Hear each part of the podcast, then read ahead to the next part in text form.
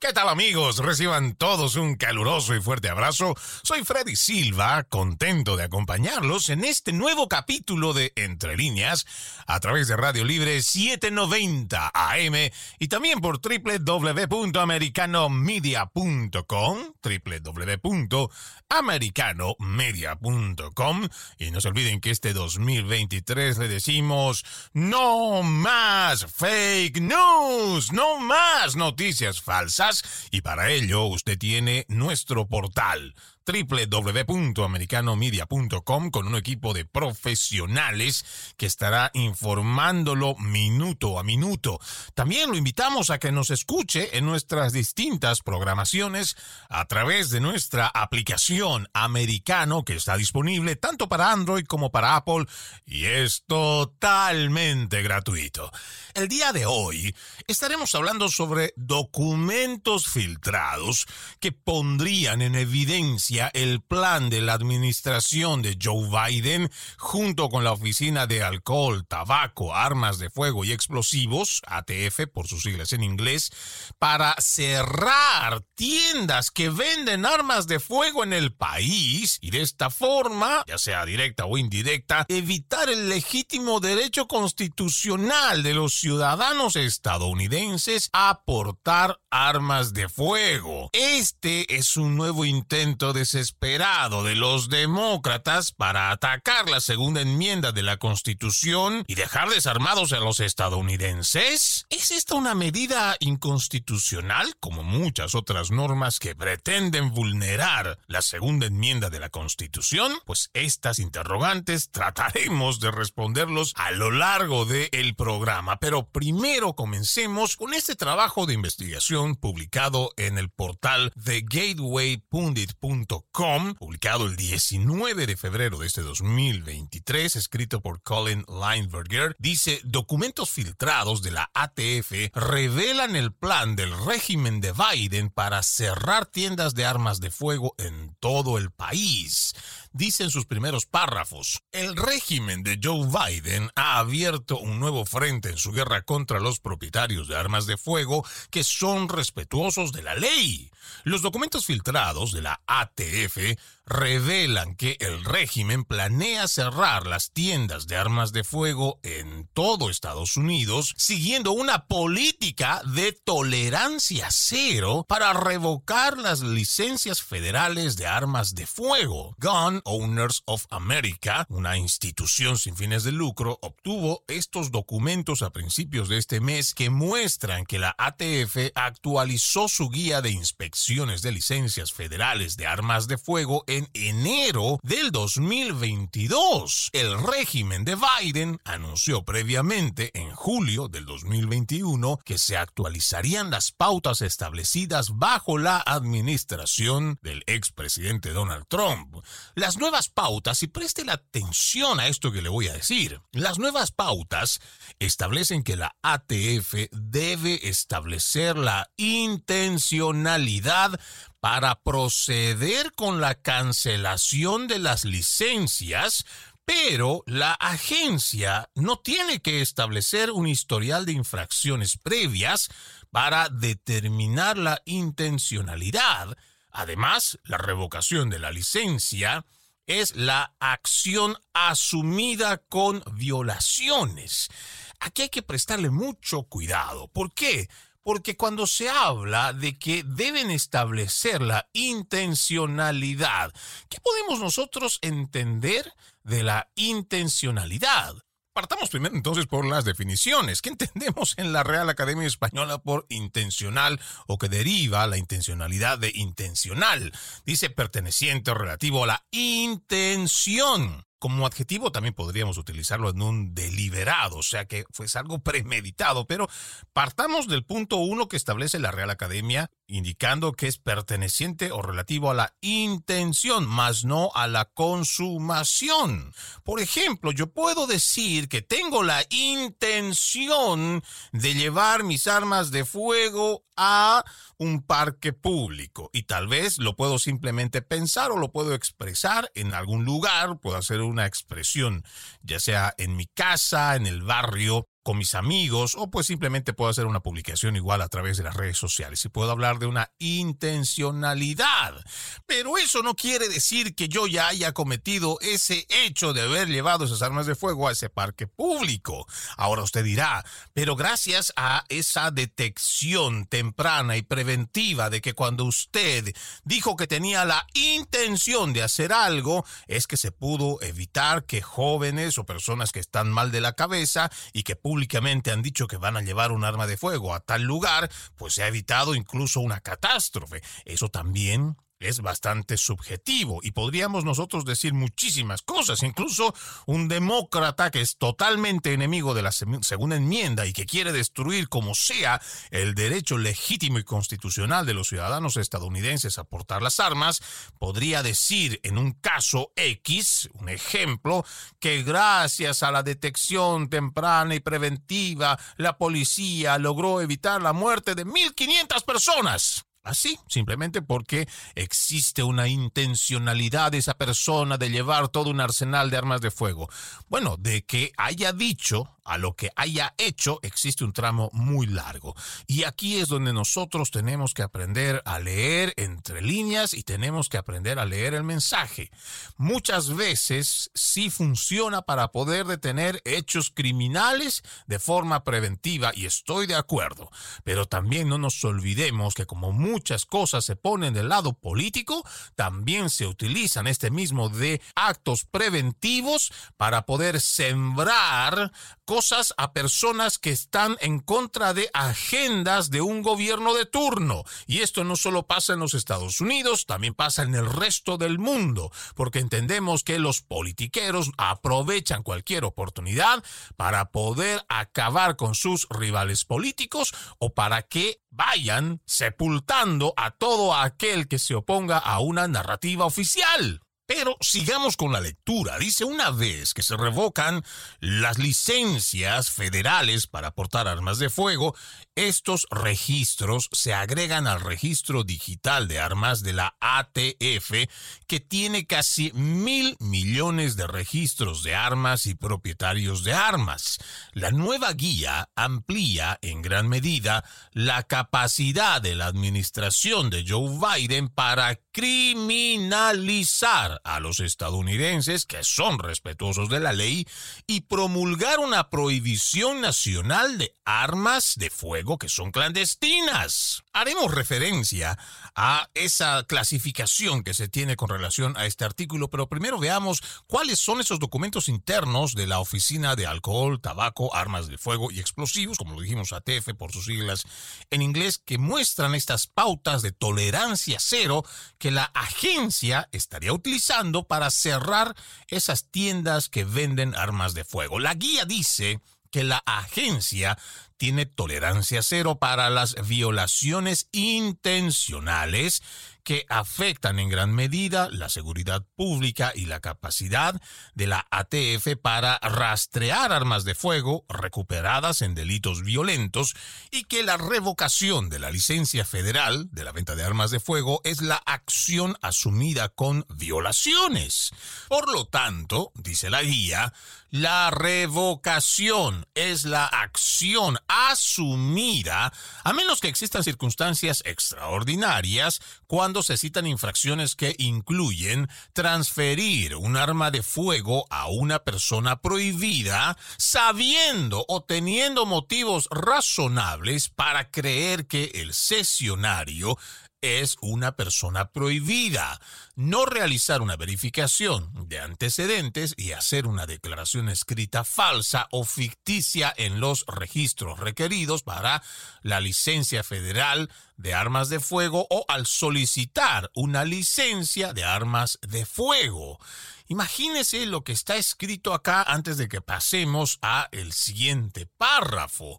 Por ejemplo, uno puede entender que de forma lógica una persona no debería darle, prestarle, transferirle un arma de fuego a alguien que se pueda considerar prohibida o una persona que tal vez tiene un largo historial delictivo. Yo entiendo que cualquier ser humano que es consciente, si sabe que esa persona tiene antecedentes penales, es una persona peligrosa, es una persona que además consume drogas, es una persona bastante inestable, que pues quién sabe si incluso tiene problemas mentales, no le va a transferir un arma de fuego. Pero ¿qué pasa con los delincuentes que, como ya lo sabemos, los delincuentes no van a respetar la ley? Y eso es lo que no entienden los demócratas y todo aquel que está buscando la forma de cómo eliminar la segunda enmienda simplemente porque dice que las armas de fuego son malas y son las armas de fuego las que asesinan y matan personas. Y eso no es cierto. Son las personas las que utilizan el arma de fuego como una herramienta para su defensa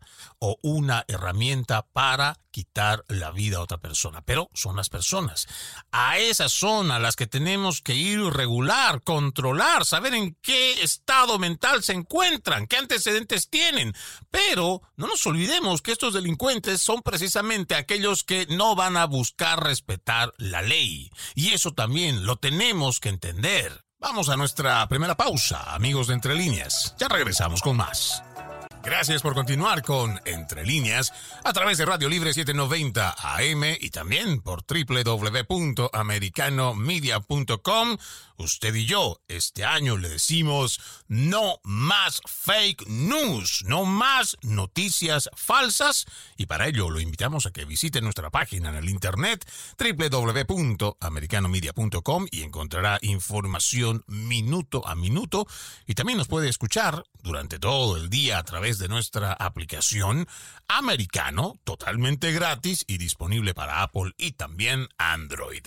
El día de hoy estamos hablando sobre documentos filtrados que pondrían en evidencia a la administración de Joe Biden y su plan para cerrar tiendas que venden armas de fuego en el país, quitándoles las licencias federales precisamente para la venta de armas de fuego, y esto en base a normativas las cuales ellos han calificado como cero tolerancia o tolerancia cero en una agenda que tiene para la venta y la entrega de estas licencias.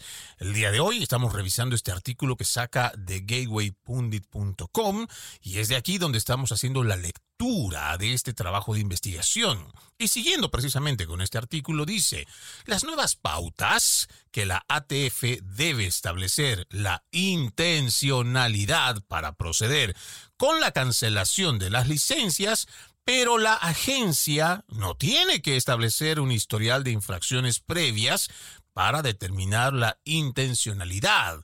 Lo decíamos antes de irnos a la pausa, lo decíamos en el anterior bloque, que aquí hay algo muy subjetivo que tiene que ver con la intencionalidad, pero además la discrecionalidad de quienes van a actuar en nombre de esta agencia federal para poder dar o revocar licencias para la venta de armas de fuego en todo el país. Cuando hablamos de algo tan subjetivo, lo decíamos anteriormente, como la intención, no necesariamente está basado en el hecho de hacerlo. Simplemente ellos tienen una discrecionalidad de interpretar si esa intención o la intencionalidad, como dice acá, es suficiente o no para dar o revocar licencias. Y aquí esto es muy grave porque no se olviden que hoy, por ejemplo, tenemos a una administración socialista que está directamente vinculada con todos aquellos ideólogos que lo que buscan es ir en contra de la segunda enmienda, porque el propósito de todo marxista es poner en indefensión a los ciudadanos mientras acrecenta los poderes del Estado, para que ese Estado constantemente te diga a ti cómo debes vivir y qué líneas debes de seguir para tú ir de acuerdo a los planes que tiene dicho gobierno. Pero esa no es la visión de los padres fundadores de los Estados Unidos. Y si esta es una nación, esta es una república exitosa por más de 200 años, es porque ha tenido un gobierno pequeño, un gobierno limitado, pero sobre todo lo que dicen las primeras tres palabras de nuestra constitución, we the people nosotros, el pueblo de los Estados Unidos de Norteamérica. No dice we the government, no dice nosotros el gobierno. Por eso es que nosotros tenemos que hacer una defensa acérrima de nuestra constitución. Muchos dirán, claro, es una constitución que se ha escrito hace más de 200 años en medio de caballos y carretas. Sí, es en medio de caballos y carretas, pero eran personas probas, gente de principios y valores, con tradiciones, gente que además tenía mucha ética y moral y seguía los principios judeocristianos, seguían los valores morales cristianos en los cuales ha sido erigida esta nación. Muchas de esas tradiciones todavía son vigentes, como muchas de las sanas tradiciones no se deben perder solo por el hecho de que existe un progresismo que te diga constantemente, oh, estamos en un siglo XXI, ya no estamos en medio de caballos y carretas. No, señor. Ahora, si nosotros revisamos un poco también la historia, ¿desde cuándo es que comienzan los grandes tiroteos o los tiroteos masivos en los Estados Unidos?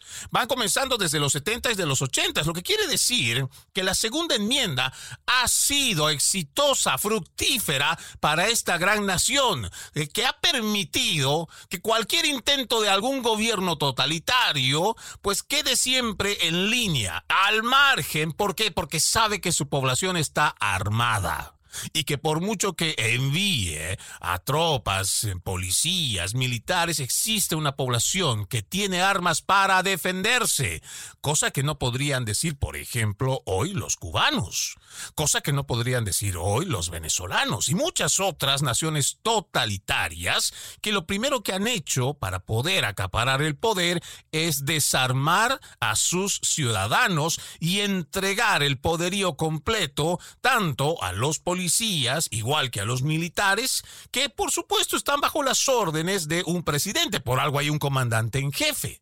Y son precisamente estos comandantes en jefe los que terminan sometiendo, reprimiendo, persiguiendo, torturando, eliminando a quienes se opongan a sus políticas. Esto es historia. Sí, es historia, pero también es vigente, porque ahora mismo estamos viendo cómo estos gobiernos totalitarios se han hecho del poder, se han hecho de las armas, y por más que existan gente en estos países que den la lucha, que salgan a las calles a protestar, simplemente no lo pueden hacer, porque existe una desigualdad en cuanto al poderío, armamento, digámoslo así, de los gobiernos totalitarios que tienen con qué someter, reprimir a sus poblaciones.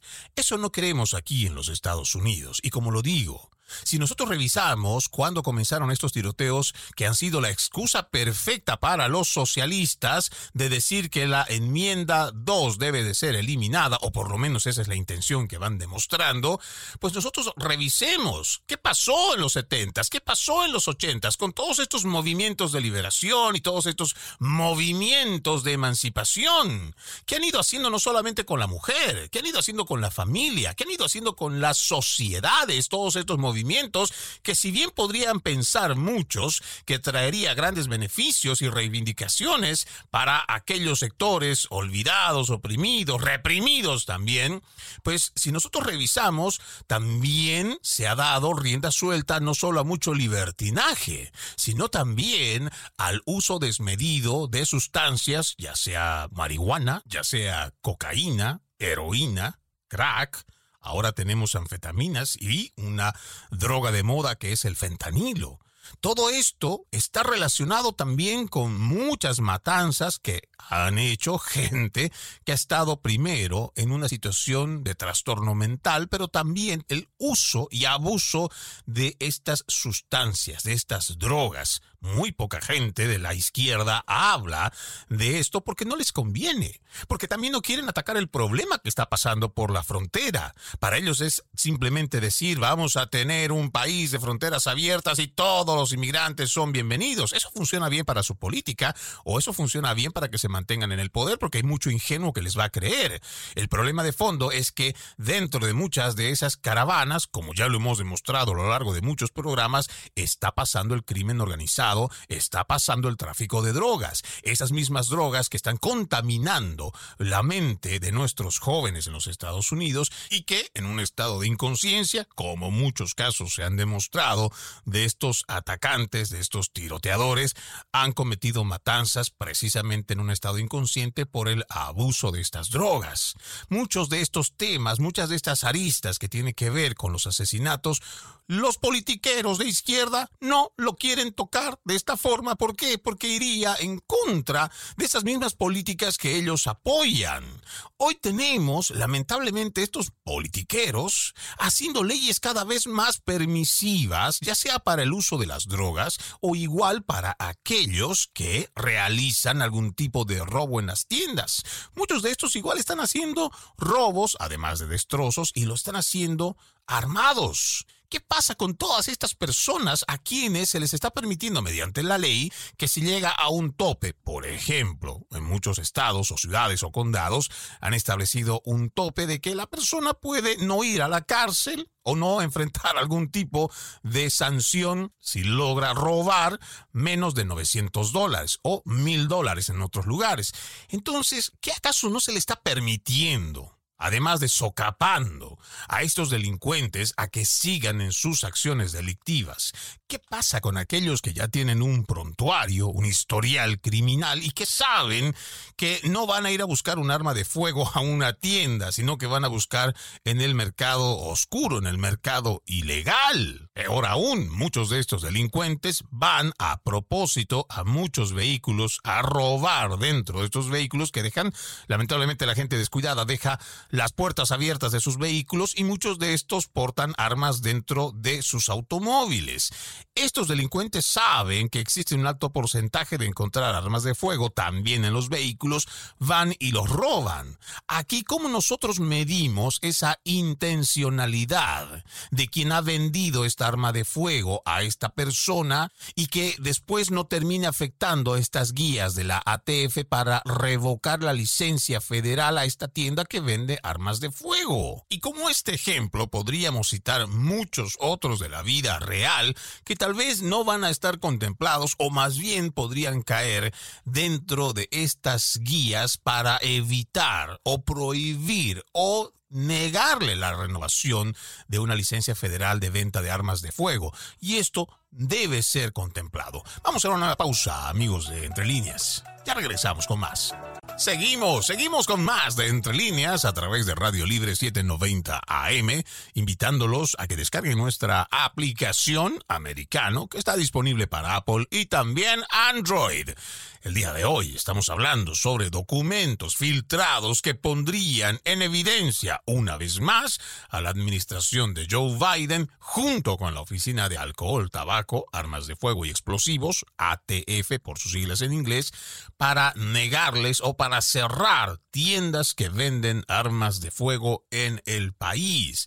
Hablábamos sobre esta nueva guía que ha sido actualizada por la administración de Joe Biden, donde se utiliza un término que es bastante subjetivo y que tiene que ver con la intencionalidad y que era suficiente, según esta guía, esa intencionalidad para tener esa discrecionalidad por parte de los agentes de la ATF para bien darles o negarles una renovación o adquisición de la licencia federal para la venta de armas de fuego o igual la tenencia. Y aquí nos parece importante hacer más ejemplos como para que la gente también vaya despertando. Recuerden que este es un programa que invita a los oyentes a ejercer una actitud crítica sobre lo que reciben como información. Vamos a poner otro ejemplo. ¿Qué pasa si una persona respetuosa de la ley, que ha demostrado que no tiene problemas mentales y hace todos los procedimientos, todas las normativas las cumple para poder acceder a armas de fuego y las tiene en su hogar o igual las está portando dentro de un vehículo. Resulta que un vecino, un primo, hasta un hermano que tal vez tiene historial delincuencial sabe o tiene una idea de que esta persona porta armas. Este delincuente entra a la casa, entra al automóvil de esta persona respetuosa de la ley, toma esa arma y con la misma va y comete crímenes, ya sea un asalto o incluso un asesinato. O, como ya hemos visto en muchos casos en el país, un tiroteo masivo. Ante los hechos, nosotros podríamos decir claramente que esta persona respetuosa de la ley no tuvo la intencionalidad de transferir su arma de fuego a un delincuente prontuariado, porque tal vez incluso ni siquiera sabía que este vecino, este primo o ese hermano tenía antecedentes criminales, incluso podría haber tenido problemas mentales. ¿Cómo se establece esta intencionalidad? Ya directamente según estas normativas, pues estaríamos hablando de una discrecionalidad. ¿Qué pasa si simplemente la gente federal dice, no, estamos en campaña junto con el gobierno y lo que queremos es seguir dando pruebas y evidencias de que estamos haciendo una lucha contra las armas como lo están pidiendo la mayoría de los demócratas hasta llegar al punto de encontrar la forma de cómo eliminar la enmienda número 2 de la Constitución. Entonces se pone en campaña esta agente federal, ojo, estamos hablando de una suposición y de un ejemplo, y entonces empieza simplemente bajo la misma premisa de esa intencionalidad a decir, no, es que usted debió de... Claro, todo el mundo diría, como lo hacemos de forma subjetiva, usted debió de pero de lo que debió a lo que pasó, pues hay un trecho bastante largo. Y eso es un problema ya cuando uno hace la interpretación de la ley.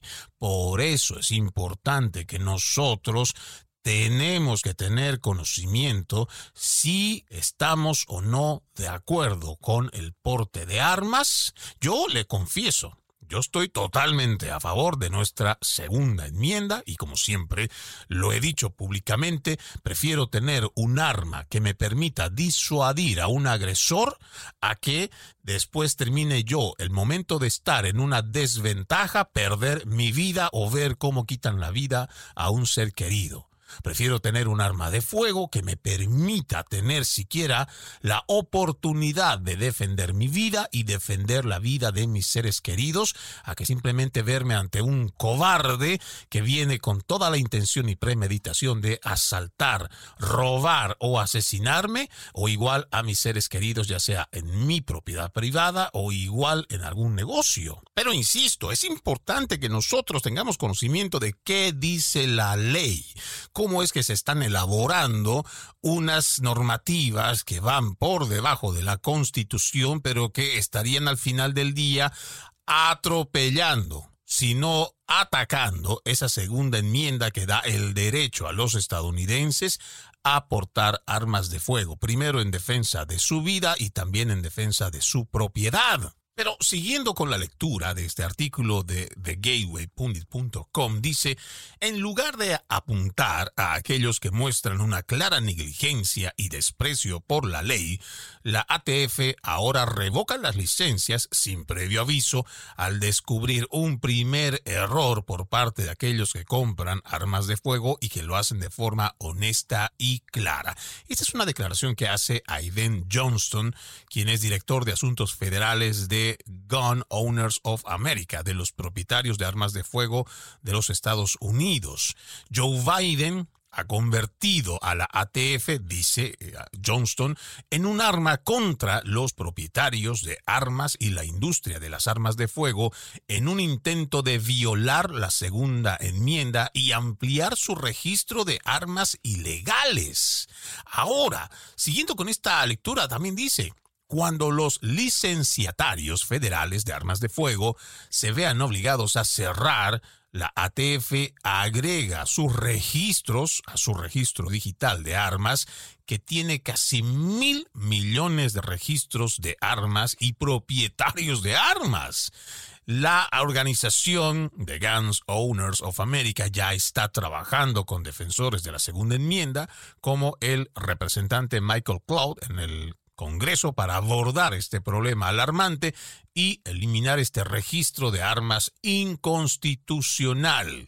También añadió, o por lo menos hizo la crítica, que previamente a la ATF por su registro de armas ilegales en su nuevo informe sobre la regla final que requiere que las licencias federales mantengan registros de compra indefinidamente. Este informe del grupo sobre la ley de libertad de información, FOIA por sus siglas en inglés, solicitó documentos que revelaron que la ATF mantiene un registro centralizado, digital y con capacidad de búsqueda de armas y propietarios de armas en violación de varias prohibiciones federales.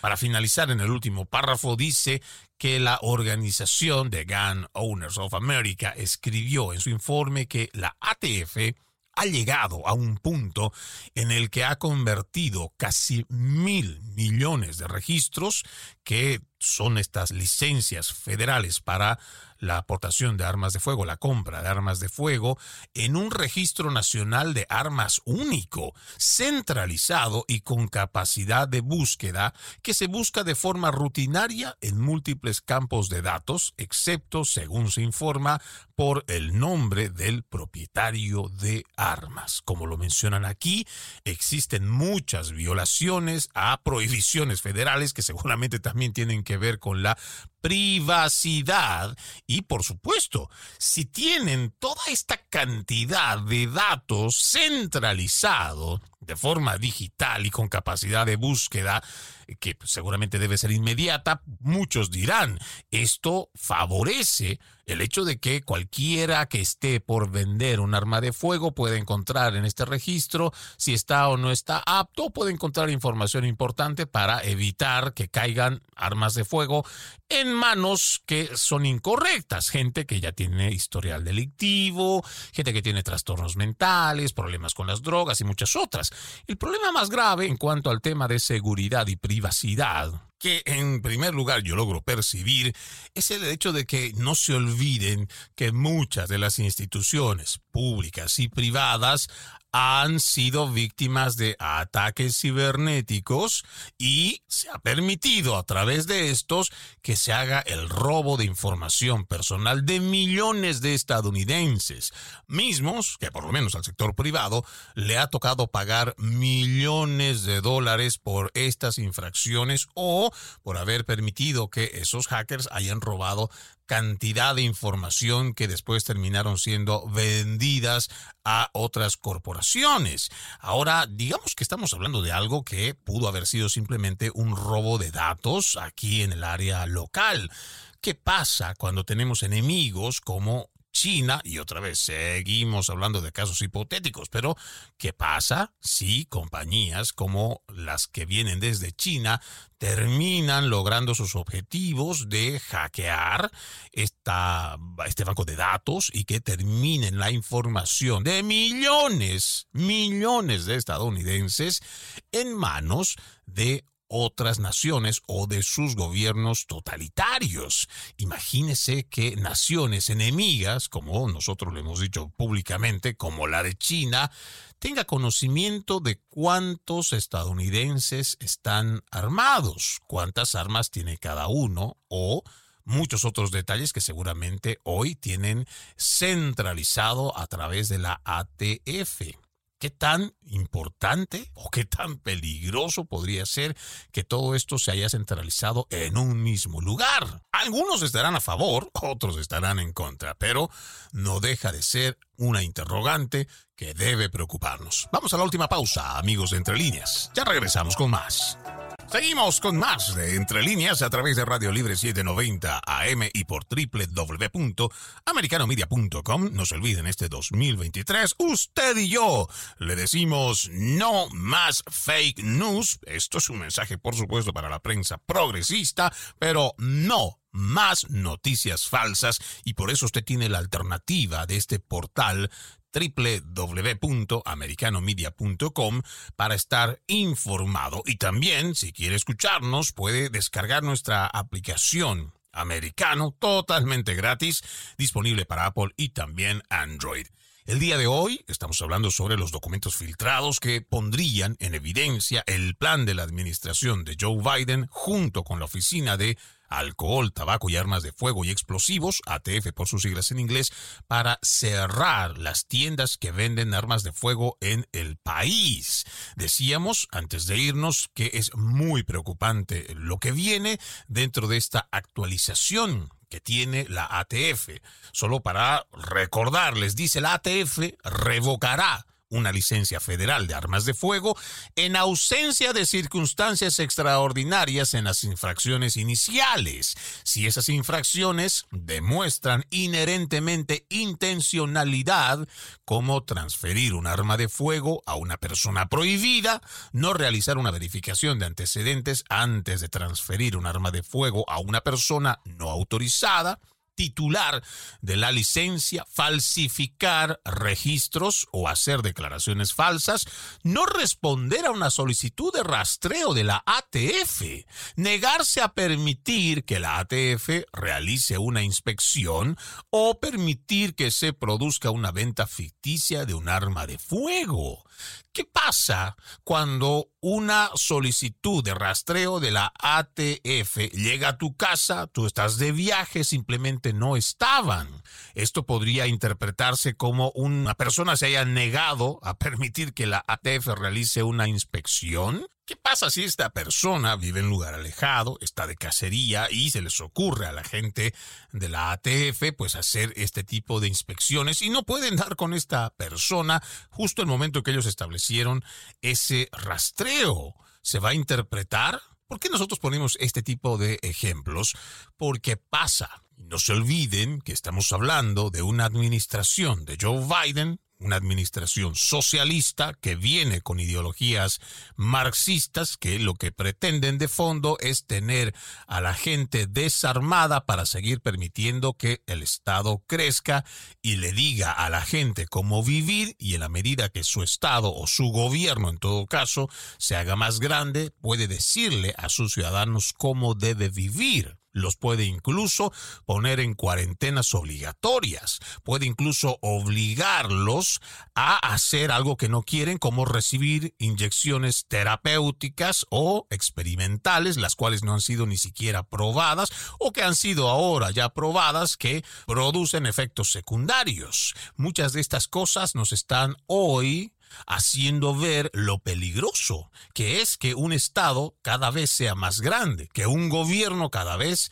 tenga más poder sobre el individuo, que cada vez tengamos una cultura progresista que entiende que papá gobierno debe resolverles la vida, la educación, el trabajo, el techo y hacerse cargo incluso de los hijos, sin ver que de fondo eso es permitirle que el Estado termine gobernando por completo sus vidas. La oferta populista no deja de ser buena, porque quien no quisiera de una vez tener una vida solucionada y no tener que estar trabajando, sacrificándose y que mejor que tengas un gobierno que te diga, bueno, nosotros te damos esto, te damos esto, pero por supuesto que van a pedir algo a cambio. Y cuando ya te digan el algo a cambio, te vas a dar cuenta muy tarde de que lo más importante era tu libertad y que en ese espejismo, en esa idea de seguridad que tú estabas creyendo, te estaban ofreciendo desde los gobiernos, pues tenía un costo muy alto que es la libertad, esa libertad que ha hecho de esta nación una de las más prósperas en todo el mundo y la cual por varias décadas han querido imitar. Pero, lamentablemente, cuando ya logren imponer esa idea socialista de que ellos te arreglan la vida y después te vas dando cuenta que el costo es tu libertad,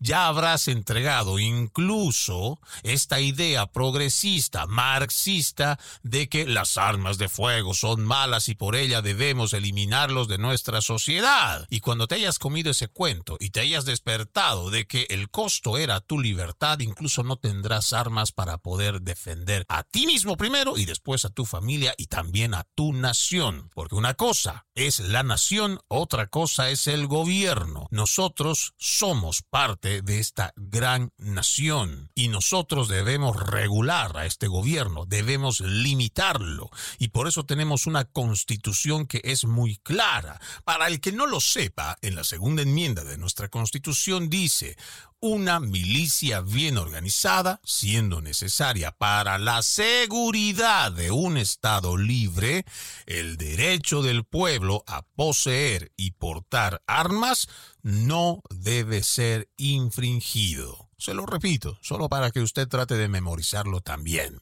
Una milicia bien organizada, siendo necesaria para la seguridad de un Estado libre, el derecho del pueblo a poseer y portar armas no debe ser infringido.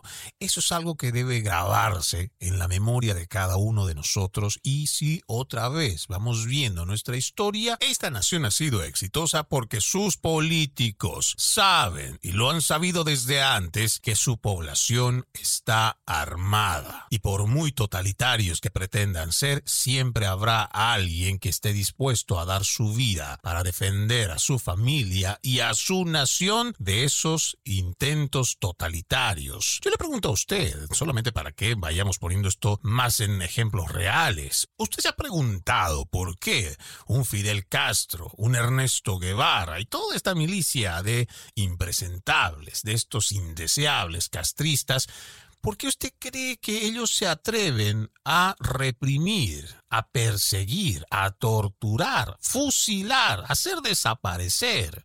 Lo mismo que vemos, por ejemplo, casos como en Venezuela. ¿Por qué cree usted que tanto el finado Hugo Chávez y el ahora dictador Nicolás Maduro que alegremente sueltan las tanquetas que pasan por encima de los manifestantes opositores o que mandan ahí a sus sicarios, porque no tengo otro nombre para ponerle, a, estos, a estas milicias armadas que son afines, por supuesto, a los chavistas y que van en sus motocicletas con arma en mano, persiguen a quienes están haciendo algún tipo de manifestación, van hasta sus departamentos, van hasta sus casas. No solo golpean al que estuvo haciendo la manifestación, incluso a los familiares que nada tuvieron que ver o a los vecinos que están tratando de ayudar a esos jóvenes manifestantes que están siendo perseguidos por estas milicias. ¿Por qué cree usted que se pueden tomar estas atribuciones en Nicaragua de hacer persecuciones contra aquellos que simplemente quieren profesar su fe, que son católicos? ¿Por qué los persiguen? ¿Los torturan? ¿Por qué cree usted que estos dictadores pueden hacer lo que les da la gana con sus poblaciones? Pues sí, precisamente porque si usted revisa el historial de estos de quienes estoy mencionando y de los muchos otros que no estoy diciendo nada, pueden hacerlo porque saben que su pueblo está desarmado, que no tienen con qué defenderse. Y esto lo han ido construyendo desde la década de los ochentas, noventas y este siglo XXI.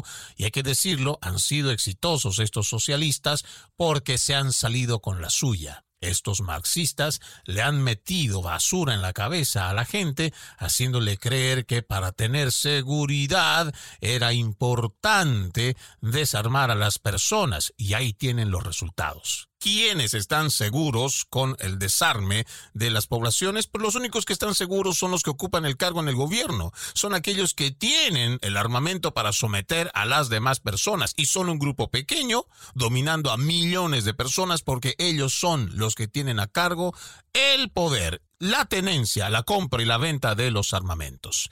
Y eso nosotros no queremos para los Estados Unidos de Norteamérica. Con esa reflexión vamos poniendo punto final a este capítulo de Entre líneas. Soy Freddy Silva, contento de acompañarlos. Los invito a que continúen con la programación de Radio Libre 790 AM y www.americanomedia.com. Buenas tardes. Permiso.